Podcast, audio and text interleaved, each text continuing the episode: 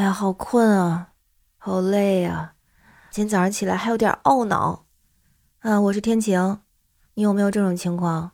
就是明明知道伤身体，可是还要熬夜。明明白天的工作学习已经很累了，可是晚上睡觉之前还不想睡，还得玩一会儿，还得熬。啊，哎，我就是，昨天也是，昨天一点多才睡，本来十二点半就不早了哈，然后呢又在玩手机刷半天。啊！结果一看一点了，不能不睡了，不然早上一早还有课呢，起不来了。人心理学家说了，像这种的就属于报复性的睡前拖延，也叫报复性熬夜。嗯，确实有点报复性。想想，这报复的是谁呢？其实报复的是自己呀。白天的时间感觉是被别人占了，被工作占了，被学习占了，反正是被其他的事情占了。就觉得好像只有晚上这点时间，晚上睡觉之前这点时间属于自己，所以疯狂的去填补心里的不平衡。我觉得我好像真的有这种感觉。说为什么要报复性熬夜呢？一种就是就跟我似的，觉得这才是真属于自己的时间，早睡一分钟就亏了。有那种好像时间可以真正把握在自己手里，不要像流水一样哗啦啦的流走。但是刷手机的那个时间，感觉手速赶不上时间的速度。还有人为什么报复性熬夜？就感觉是熬了个寂寞，熬了个孤独。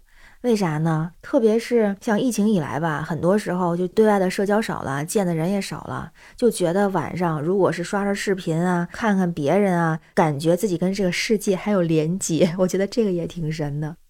报复性熬夜听着词儿就不是什么好词儿啊，熬夜就不好，别说报复性熬夜了，真的属于自己跟自己对着干啊。自己报复自己啊，为了追求那一点点心理上的所谓的平衡和满足，哈，影响健康，真的影响健康。一个是都不敢照镜子，黑眼圈、肿眼泡啊，这个真的是熬夜才会有。你要是不熬夜，就精精神神的，早上也可精神了。还有就是特别容易，像我今天是感觉有点丧，就是情绪低落，觉得特累。然后很多时候，如果要是连续熬夜的话，也会觉得哎呦压力好大。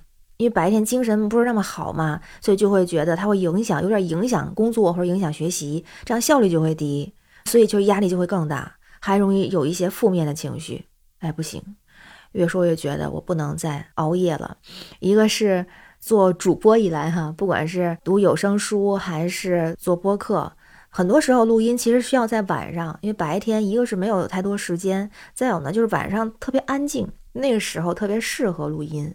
但是呢，常常在自己就已经挺晚睡觉，已经过了十二点了，有的甚至已经到了一点了。但那时候在睡觉之前，就还想再放松一下。那个熬的，当时挺开心，哎，觉得好我放松了一下啊，好像抚慰了一下自己的心灵，给自己的忙碌找了一点平衡。但是第二天觉得哦，就更加累。之前还听到过一个新闻，看过那个视频，医院的一个纪录片儿。说有一个二十四岁的女孩，她就是长期的熬夜，二十四岁啊，然后就突然有一天早上起来，有一半的身子是麻的，左半边身体就一点知觉都没有，然后就去了医院。去医院之后呢，医生就用各种方式刺激她那个左半边身体，毫无反应。当时医生说就是疑似中风，这很严重啊，这么年轻，而且中风是有瘫痪的风险的。这女孩做什么工作的呢？他是做销售的。按他的话说，就是他工作可能挺忙的，然后呢也会有加班，但是其实不会太熬夜，就这个工作不太需要熬夜。他熬夜的时间都是在自己娱乐呀，什么就这种的，可能刷个手机、刷个电脑，就这样把时间就刷过去了。这个熬夜是经常有，就经常一两点钟睡觉，结果就是这不麻了一半嘛，去检查，最后好像是拍了那个脑 CT，说大脑里有阴影，还检查出了动脉瘤。出血的可能性大，哎呦这个还相当危险。不过好在，毕竟也是年轻，也是及时的治疗了。最后他这治好了，就是做了手术，排除了这个风险。再有呢，医生就是建议不熬夜，这个还是可以调理过来的。哎呦，看起来这个影响真是很大呀！我想想，那个熬夜，特别是这种报复性熬夜，怎么办呢？我觉得从我自己来说，可能也有很多人像我这样哈，就是晚上可能有一些工作的任务。那如果这样的话呢，就得真的是得提高工作效率，这样本身就可以提早睡觉的时间，能够尽量在咱别说十一点了，人家不是说最晚十一点睡觉嘛？我觉得这个我目前可能达不到，但起码不要超过十二点，我觉得这个还是可以接受的，只要形成规律是 OK 的。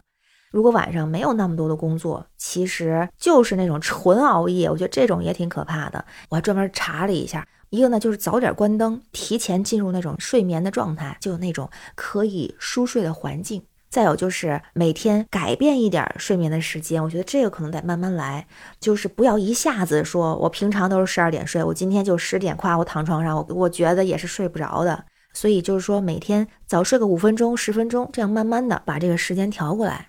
然后再来呢，就是说白天要少补觉，就是可以午休，但是午休的时间啊，有人说了就不超过二十分钟，最好控制在十五到二十分钟，就说这样补觉它的效率最高，不要睡太长。第三个呢，就是睡前半小时不要看各种手机、pad 什么这种屏幕。那怎么办呢？给自己定个闹钟，要么就是手机或者这些电子设备定时关机，或者是上一个睡觉闹钟。哎，我觉得这个我可以做起来，睡觉闹钟不错。好，最后一个就是养成睡前的仪式感，比方说睡前半个小时喝个牛奶，但这个好像不一定适合所有人啊。我一般白天喝牛奶。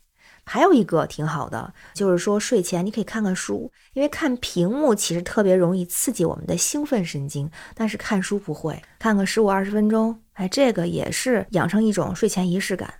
还有人说说这个室内的温度稍微调低一点点，调到微凉，可能吧？是不是？如果微凉的话，你就更希望把你的被子盖上，让自己暖和一点，就更容易睡着了呢？